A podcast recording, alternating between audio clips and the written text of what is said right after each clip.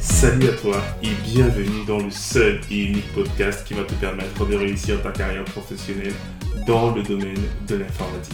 Je suis Diran Tafel, formateur et consultant passionné dans l'IT et plus précisément dans le cloud et le DevOps. Et dans ce podcast, je te partagerai toutes mes connaissances, ma passion, mes conseils, mes tips qui te permettront de te reconvertir dans le domaine de l'IT ou encore monter en compétence sur des technologies d'actualité et enfin te lancer en freelance. Donc si l'un de ces trois thèmes t'intéresse, n'hésite pas à t'abonner à ce podcast et le partager autour de toi. Et je te souhaite une bonne écoute.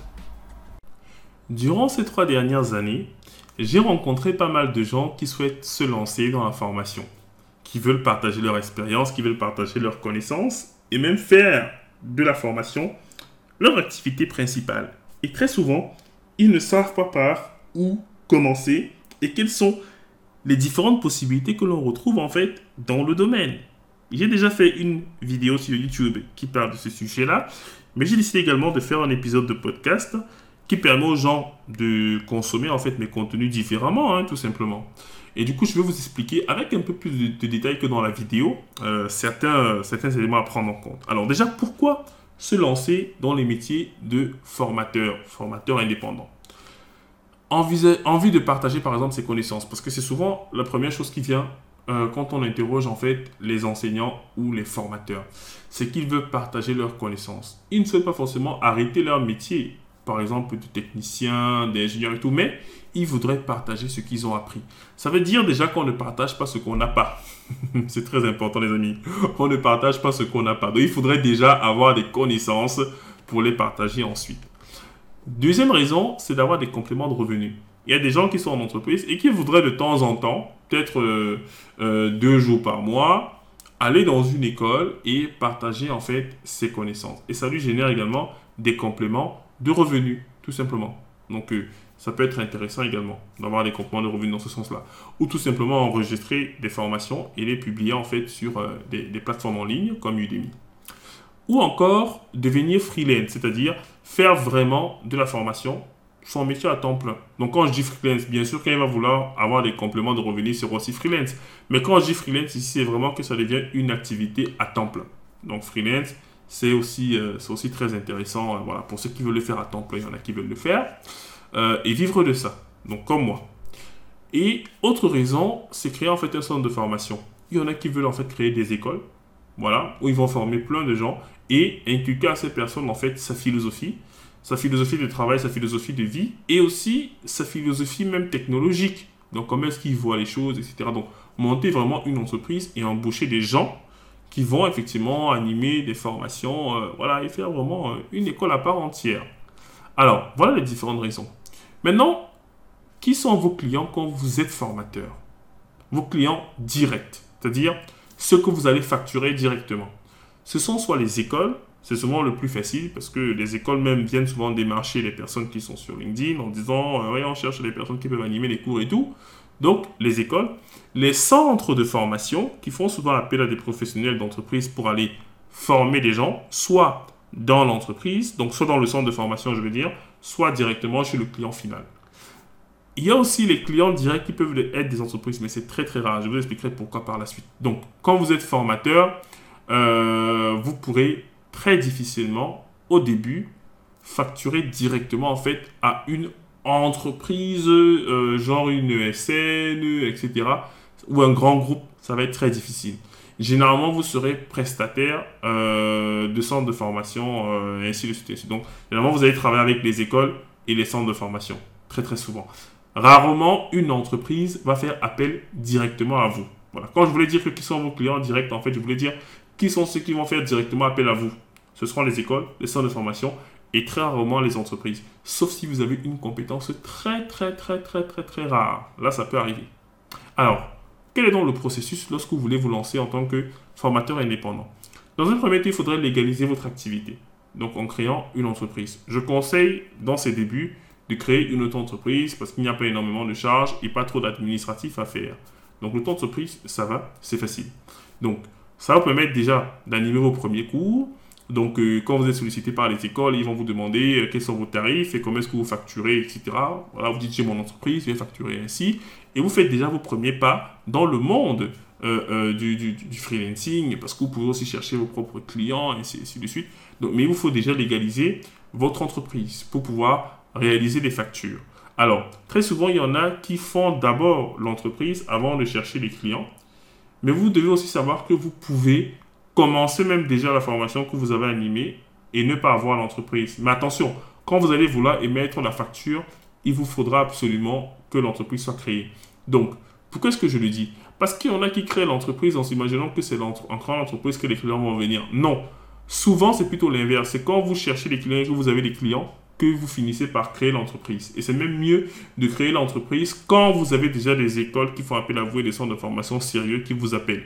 Et là, vous pouvez dire, je vais commencer le cours, mais euh, je vous ferai la facture dès que mon entreprise est créée. Et de nos jours, l'auto-entreprise, ça prend une, deux semaines. Hein. c'est rapide, c'est juste un formulaire.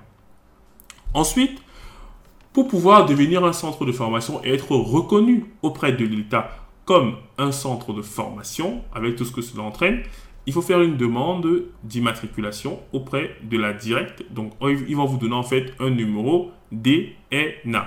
Donc, ce numéro DNA là, c'est votre numéro de centre de formation et c'est comme ça que vous serez euh, référencé dans euh, l'annuaire des centres de formation.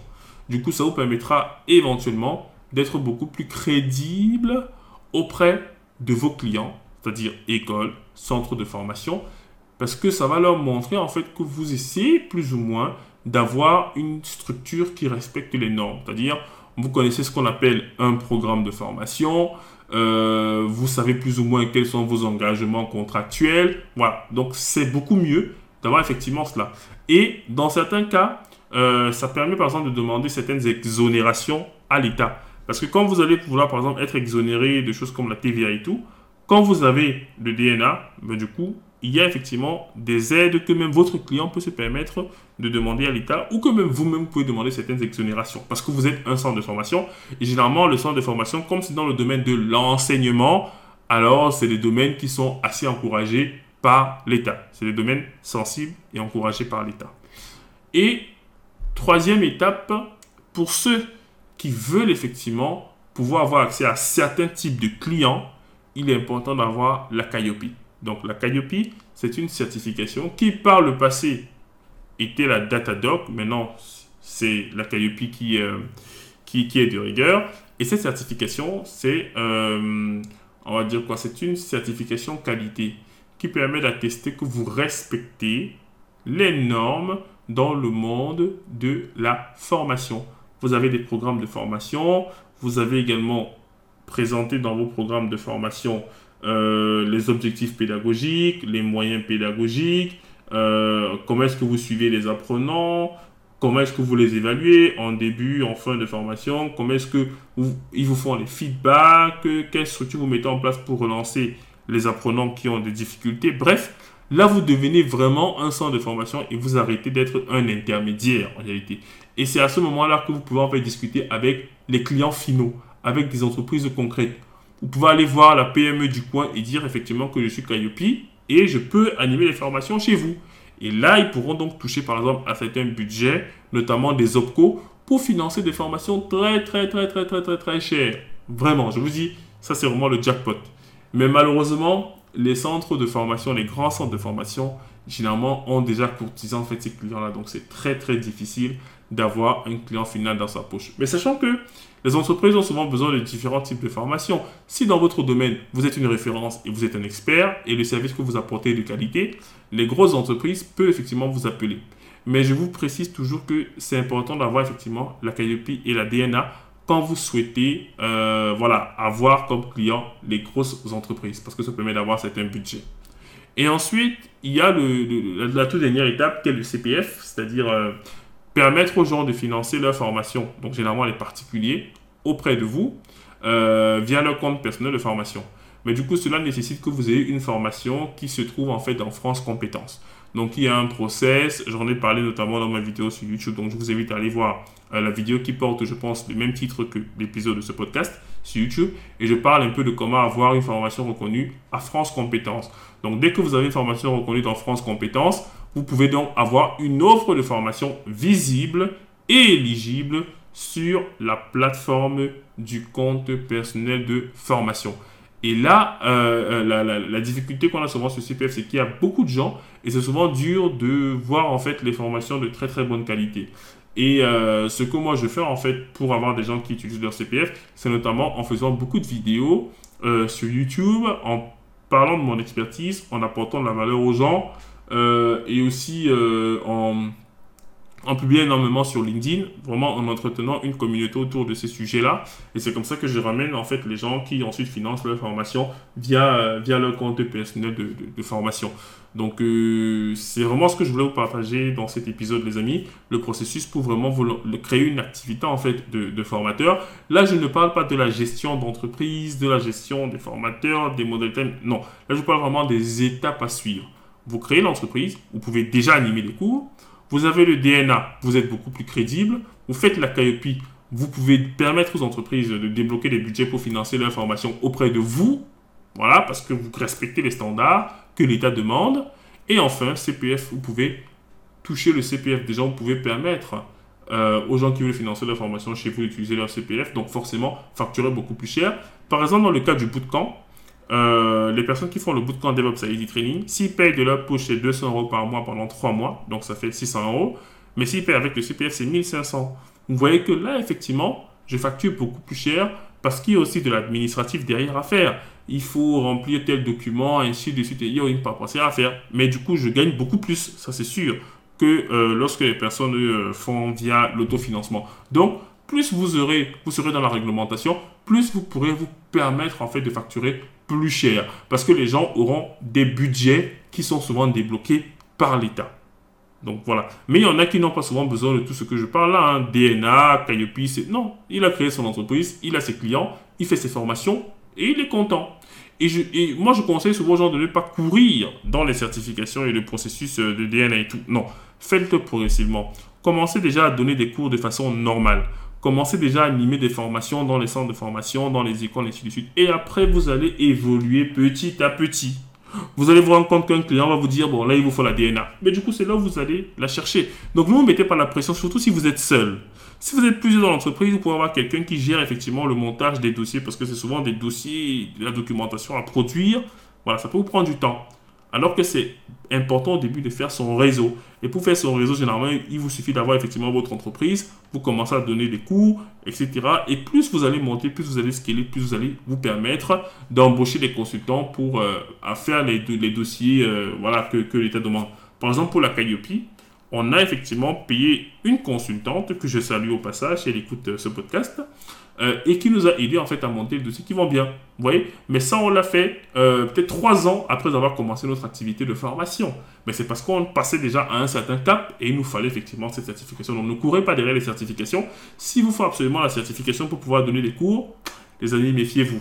Généralement, quand vous avez dit à l'entreprise, vous pouvez au moins déjà animer certaines formations. Parce que moi, quand j'ai commencé à donner les formations, je n'avais aucune de ces certifications, que ce soit la DNA, la Calliope ou le CPF. Non, j'avais juste mon entreprise et je faisais déjà des choses intéressantes. Donc ne vous précipitez pas dans les certifications. Prenez votre temps, soyez méthodique et bien sûr, gardez la tête froide.